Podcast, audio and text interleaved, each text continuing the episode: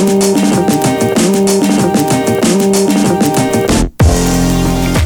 tal amigos? Bienvenidos al episodio 44 del podcast de Hablemos de Fútbol, este espacio que se dedica solamente a platicar del fútbol americano de la NFL totalmente en español. Y hoy por primera vez en la corta historia del podcast de Hablemos de Fútbol, realmente vamos a hablar de fútbol, de fútbol americano. Ya tuvimos el primer partido de esa temporada 2017, ya dejamos las especulaciones. Ya vimos la primera derrota de los Pats, aquí mismo platicamos de un posible invicto, perdieron el jueves por la noche en el kickoff 42-17 en contra de los Chiefs. 27. Y ese, ve- 27, 42-27 y ese va a ser el primer tema. Yo soy Jesús Sánchez, bienvenidos a este nuevo episodio aquí en Hablemos de Fútbol y me acompaña, como en los anteriores episodios, mi amigo Luis. ¿Cómo estás, Luis? ¿Qué tal Jesús? Un placer saludarlos y bueno, pues ya listos para platicar, ¿no? Las incidencias de lo que fue el arranque de la temporada de la NFL. Un partido muy interesante, el último cuarto decepcionante para los Patriotas. Creo que, que hay mucho que platicar de esta sorpresiva derrota y de un equipo de Kansas City que, bueno, está llega haciendo ruido, ¿no? Más de lo que esperábamos. Sí, sobre todo porque sí los eh, habíamos platicado, yo por lo menos los tengo fuera de los playoffs después de haberlos visto este jueves por la noche, sin duda cambia un poco la perspectiva porque sí se vieron muy bien en diferentes facetas de- del partido y platicando ya como tal de lo que fue este arranque de temporada. Creo que decepcionante la segunda mitad de Nueva Inglaterra la ofensiva y decepcionante los cuatro cuartos que jugaron a la defensiva. Una defensiva que venía de ser la número uno en puntos permitidos la temporada pasada, que en toda la campaña anterior apenas habían permitido cuatro jugadas de más de 70 yardas y solamente ayer se comieron 42 puntos y permitieron tres jugadas de estas de 50 o más yardas. Es la mayor cantidad de puntos que le que Sí, ha que ha permitido Bill Belichick con, con los Patriotas. Y también más yardas, 537 totales de. Kansas City, fueron como tres series ofensivas de 90 o más yardas, porque Kansas City a pesar de que estaba encajonado en la mayoría de sus series ofensivas y que tuvieron más de 130 yardas en castigos, se las arreglaron para ir a Foxborough y ganar, ¿no? Es que, ¿sabes qué? Eh, Nueva Inglaterra no tiene pass rush. Y un equipo, un coreback no es un eh, coreback de elite, eh, Alex Smith, pero ayer se vio como un Aaron Rodgers, eh, la verdad es que se vio bastante bien. Y clave de eso fue eh, la gran protección que tuvo, y es porque realmente Patriotas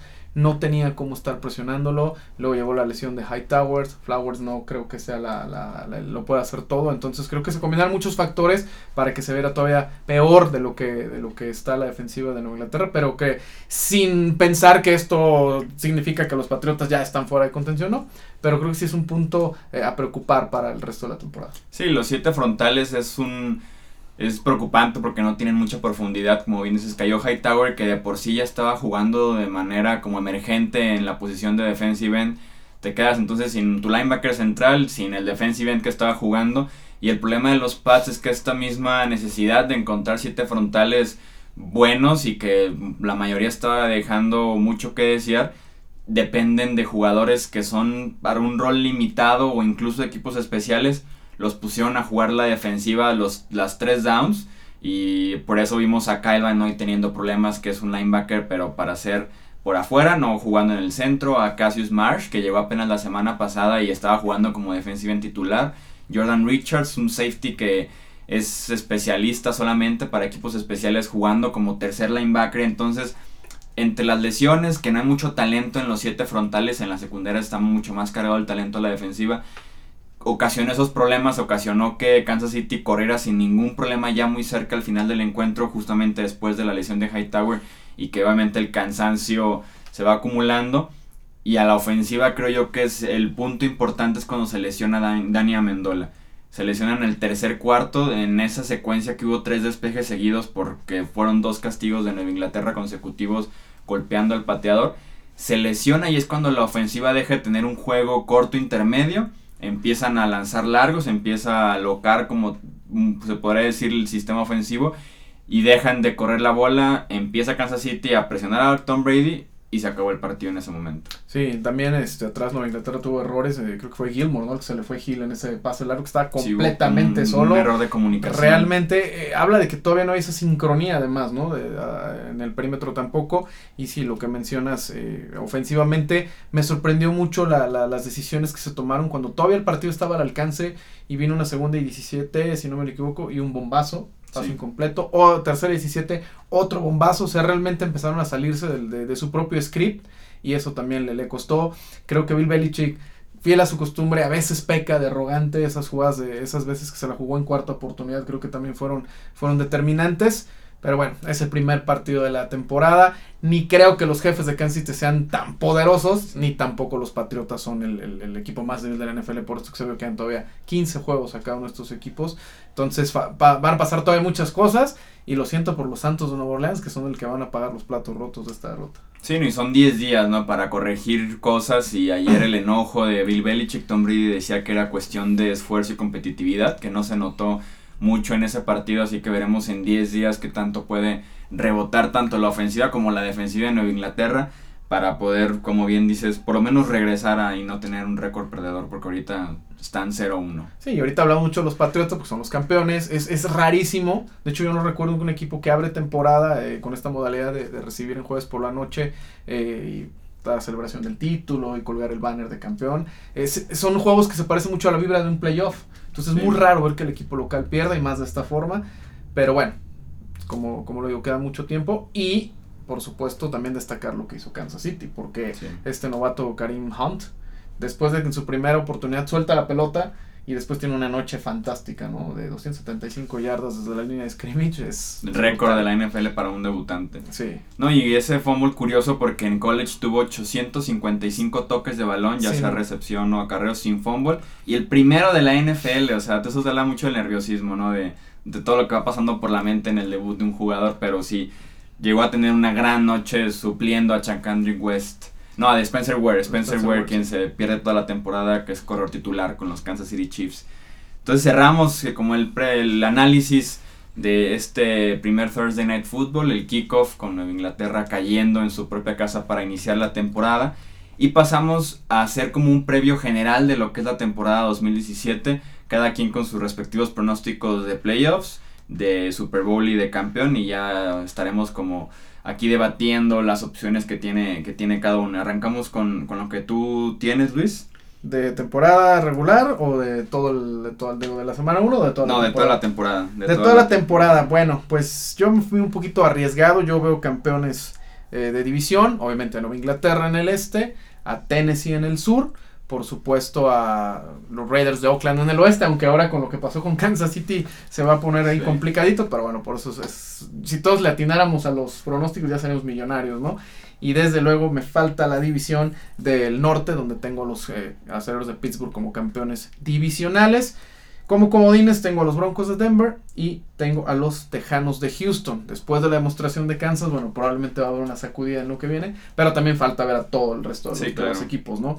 Tengo ya en los duelos de, comodines a Broncos perdiendo en Oakland y a Texas perdiendo en Tennessee. En los duelos divisionales tengo a los Raiders de Oakland eh, venciendo a los aceros de Pittsburgh en Pittsburgh y a los Patriotas de Nueva Inglaterra avanzando a la final de la conferencia americana después de vencer a Tennessee. Y en el juego del campeonato de la conferencia americana tengo los Raiders de Oakland venciendo a los Patriotas de Nueva Inglaterra. Que por ahí en Twitter ayer me decían, no, no, no, nunca, jamás, imposible. Bueno, ya me mostraron los jefes de Kansas City que los Patriotas no son invencibles, tampoco en Foxborough, ¿no? Entonces tengo a los Raiders como representantes de la AFC en el Super Bowl y en la conferencia nacional tenemos como, tengo como campeón divisional a los Halcones Marinos de Seattle, a los Empacadores de Green Bay, a las Panteras de Carolina y a los Vaqueros de Dallas como comodines, a los Gigantes de Nueva York y a los Halcones de Atlanta. Eh, para los juegos de comodines tengo a Gigantes cayendo en casa de las Panteras de Carolina, a Atlanta cayendo en Dallas, los juegos divisionales tengo a Panteras eh, derrotando a Green Bay y a los eh, Halcones Marinos de Seattle derrotando a Dallas y el juego de conferencia, en la final de conferencia, Carolina en Seattle y tengo a los Halcones Marinos de Seattle avanzando al Super Bowl, por lo que para su servidor el Super Bowl 52 va a ser Oakland en contra de los Halcones Marinos de Seattle y pongo al equipo de los eh, de la NFC, a los Seattle Seahawks como monarcas de la NFL este año. Me gusta. Me gusta sobre todo por la parte de los Seahawks porque como spoiler yo también los tengo representando a la conferencia nacional en el Super Bowl 52. Igual si esto es en versión de podcast, eh, si lo ven en YouTube, está apareciendo ahorita todo el bracket eh, para que lo vean ahí ya bien ordenadito y todo. Eh, me gusta en el sentido de los Seahawks si los veo como campeones en la nacional. Me cuesta creer que los Raiders van a meterse a la final de conferencia. ¿eh? Entre más veo la defensiva de Oakland, que lo que pude ver en pretemporada y viendo el roster, no sé si les alcance como para realmente dar pelea en la, en la conferencia americana. Y sobre todo ir a Pittsburgh y ganarles sería como lo sorprendente que, que yo vería, pero sí sobre todo también en los comodines con Houston y con Denver es como el gran debate ahorita, ¿no? Lo, lo, difícil que puede ser encontrar los comodines de la conferencia americana porque también están los Chargers, están los Chiefs, tenemos diferentes opciones. Sí, no, y es que también estamos basándonos que son equipos muy defensivos, ¿no? Eh, Denver tiene una gran defensiva, Houston tiene una gran defensiva, Kansas City ayer demostró que también tiene con qué, aunque la lesión de... Fuera todo el año Todo el año de Eric Berry les va a pesar mucho porque no solamente es el coreback de esa defensiva de alguna forma, es el líder y bueno, les va a pesar mucho. Eh, son equipos muy defensivos y definitivamente yo no creo ni que Pittsburgh ni los Patriotas tengan ese, ese nivel defensivo eh, en, comparado con ellos. Y las ofensivas, aunque sí son superiores, sí creo que está balanceado, ¿no? Y Oakland yo lo veo como un equipo muy balanceado entre, entre, entre ellos. Y si el año pasado Derek Carr no se hubiera lesionado, quién sabe qué hubiera pasado. Entonces yo quiero creer que, que Oakland puede hacer una, una diferencia eh, esa temporada. Con, y tienen aparte ese, esa venganza pendiente ¿no? con los Patriotas de aquel playoff del Talk Roll que comenzó de un fumble que pudo haber sido llamado como fumble y empezó la leyenda de los ahora cinco veces monarcas de la NFL. Así es, y en la Nacional apuestas fuerte por ese pronóstico que hiciste también en el podcast de la División Sur, con los Panthers hasta la final de la conferencia. Sí, me quedo con las Panteras, eh, va a ser importante ver cómo viene Cam Newton en cuestión de su, de su hombro, Está, lo pusieron en duda para el partido de lunes, pero definitivamente a pesar que entrenó bien toda la semana. pero sí va, va a entrenar, va, digo, va a jugar sin ningún problema. Yo sí me quedo todavía con, con, las Panteras. Sigo pensando que Atlanta va a batallar por la cuestión del Super Bowl hangover, ¿no? Tan, tan famoso. Los Gigantes tienen una gran defensiva. No me termina de convencer lo que pueda hacer Eli Manning. Y los Vaqueros dependerá mucho de qué pase con Elliot. Si pasa esta apelación y van a la corte y resulta que lo posponen como ocurrió con Tom Brady y juega toda la temporada, a lo mejor pueden pasar cosas, sin embargo todavía la defensa de Dallas me, sigue pareciendo un punto flaco y entonces me quedo con, Carolina.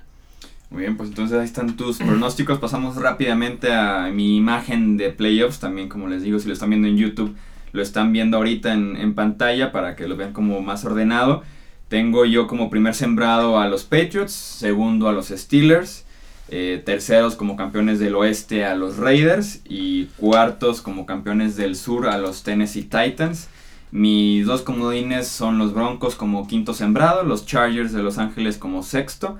Y en la conferencia nacional tengo como primer sembrado a los Seahawks, en eso también coincidimos. Segundo a los Falcons de Atlanta, a los Packers como el tercero y a los Cowboys en una muy cerrada eh, división Este los veo como campeones entrando como el cuarto sembrado de la nacional.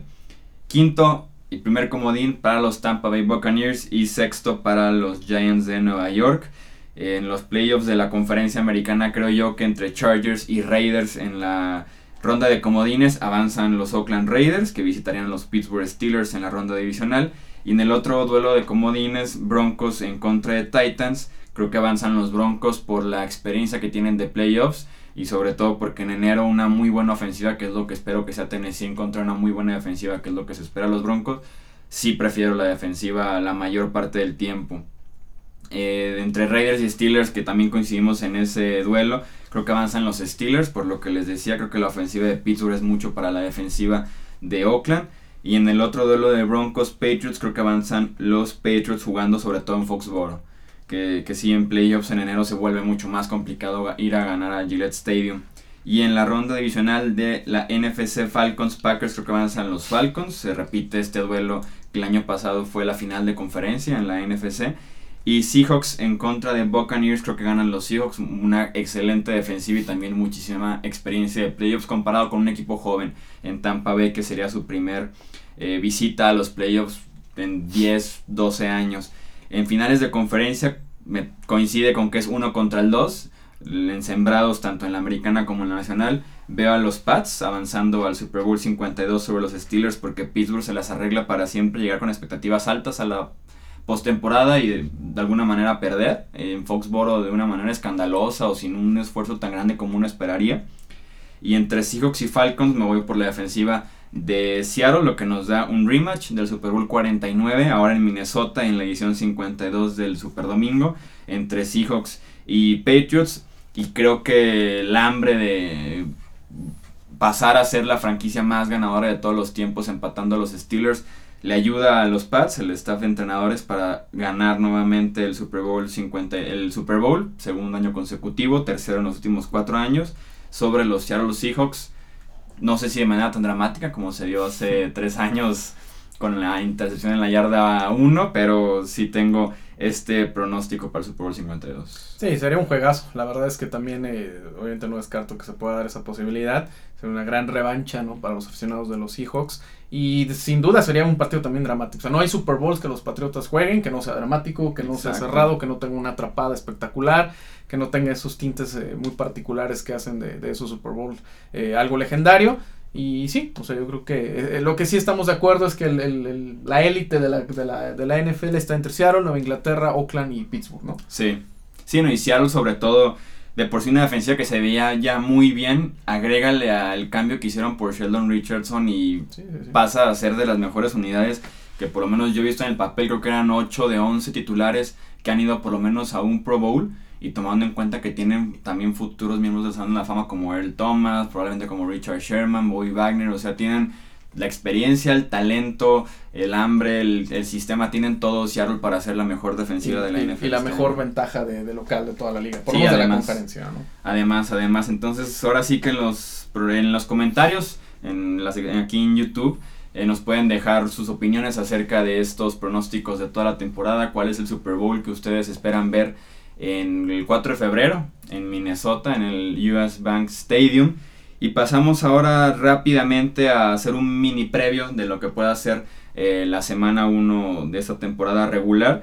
También les dejamos aquí en la pantalla eh, los pronósticos que tenemos, tanto los míos como los de Luis y del aficionado o suscriptor eh, invitado que esta semana es Víctor Cuevas que nos dejó sus pronósticos en el último video que subimos a YouTube, en el de la NFC Oeste, como se los pedimos de manera muy amable. Sí participaron varias personas, Víctor Cuevas fue quien lo elegimos para participar con nosotros esta semana representando al suscriptor de Hablemos de Fútbol, por decirlo de alguna manera. Coincidimos todos y ya nos equivocamos todos desde el primer partido, fuimos con los pads, tanto Luis como Víctor como yo. Y realmente estamos de acuerdo en la mayoría de los, de los partidos, los tres.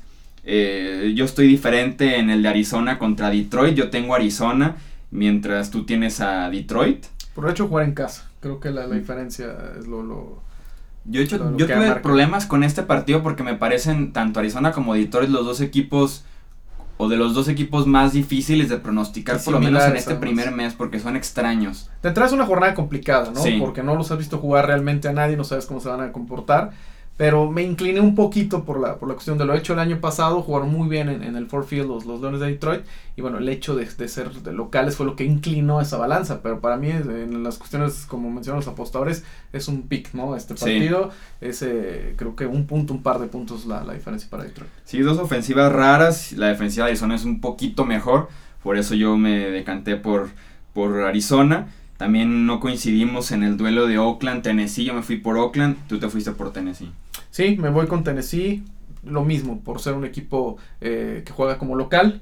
Vamos a ver a Marcos Mariota que definitivamente después de su lesión va a llegar muy motivado. Siempre la jornada inaugural es muy particular y a veces no, a veces también te nubla un poquito. Puedes ganar la jornada inaugural y después para los siguientes seis partidos, pero siempre el equipo de casa yo creo que inclina un poquito la balanza y por eso me, fui con, Tennessee, pero también un duelo súper cerrado. Sí, a mí, a mí me encantan los Titans este año, como bien les dije cuando hicimos la previa de este equipo. Pero el kickoff, como bien dices, es un ambiente diferente, no es un partido de temporada regular común y corriente. Y creo que los Raiders puede que tengan un poco más de colmillo para poder jugar este partido inaugural. Creo que va a ser muy cerrado, les adelanto que es el partido que yo voy a estar viendo en el horario de las 12. De todos los que hay me parece el más atractivo en este primer horario de domingo. Y por eso creo que ganan los Raiders, pero sí también fue de los picks más cerrados que, que tuve que elegir. Y el, tercer partido nada más no coincidimos en tres juegos. Es el de Giants y jugando en Dallas contra los Dallas Cowboys. eh, que es el partido de Sunday Night Football. Yo me incliné por el hecho de que sí va a jugar Elliot. Eh, ya sabemos que es el coco de los vaqueros, eh, incluso en casa, incluso en semanas inaugurales ha pasado que los Giants llegan y le pegan a los vaqueros jugando como visitantes. Pero yo creo que el, factor Elliot va a ser va a ser la diferencia en esta en esta ocasión y van a ganar los vaqueros, pero igual un gol de campo, un par de puntos la diferencia. Hasta tiempo extra me late. Sí, es que suelen darnos muy buenos partidos y más porque es muy común que los pongan en la semana 1, ¿no? Es como muy atractivo. Pero ahora sí que como por regla yo Giants jugando en Dallas, a menos que la diferencia del roster sea mucho, que sea mucha la diferencia en talento, casi siempre los Giants tienen como su segunda casa en Arlington, Texas, por más que le duela a los aficionados de los Vaqueros.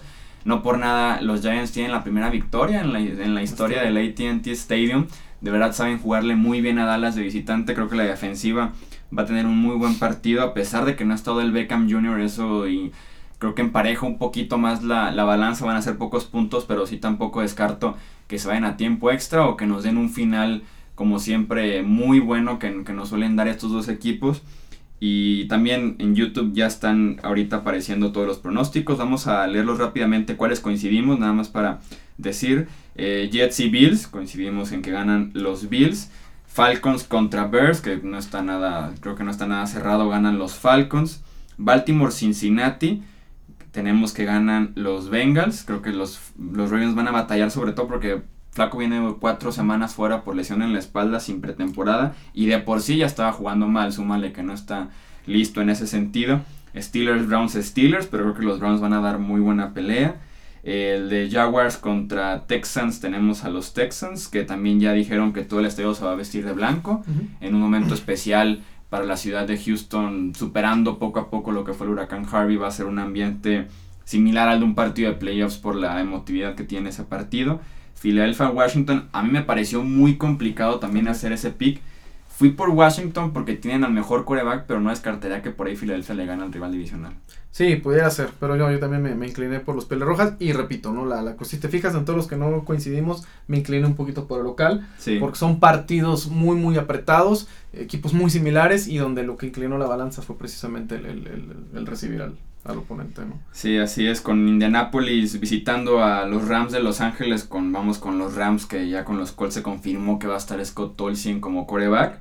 Ayer me preguntaba también un, amigo de que, oye, ¿qué pasó con Andrew Locke que lo operaron en enero? Le dije, pues le dieron seis meses de recuperación y ya pasaron ocho y sigue sin lanzar ni en su casa. Y pudiera ser que se aviente otras cuatro o cinco semanas. ¿eh? Yo no le vería la necesidad de apresurarlo. Está en una división muy complicada. Es tu hombre franquicia, le estás pagando muchísimos millones de dólares híjole, tira la toalla, aguanta esta temporada, cuatro o cinco derrotas, eh, a lo mejor para empezar la temporada, no importa si eso significa que tu coreback va a estar bien para los próximos años. O sea, esto no es una decisión eh, nada más de actualidad, sino del futuro de la franquicia. Yo creo que deben de tomarse las cosas con mucha calma para Andrew Locke y yo pienso que eso va a hacer que pierda unas cuatro o cinco semanas. Sí, yo estoy totalmente de acuerdo contigo. Creo que van a irse a la segura y a la tranquilita para cuidar, como bien dices, ahora sí que el pilar de la franquicia y, realmente Locke ha sido la franquicia de Indianapolis desde que llegó, ¿no? Como lo fue Peyton Manning desde sí, que llegó, ¿no? Sí, no, no saben Indianapolis aprender de esos errores. Eh, Panthers en San Francisco, ah no, perdón, Seahawks en Green Bay es un juegazazazo a las 3.25 del centro de México.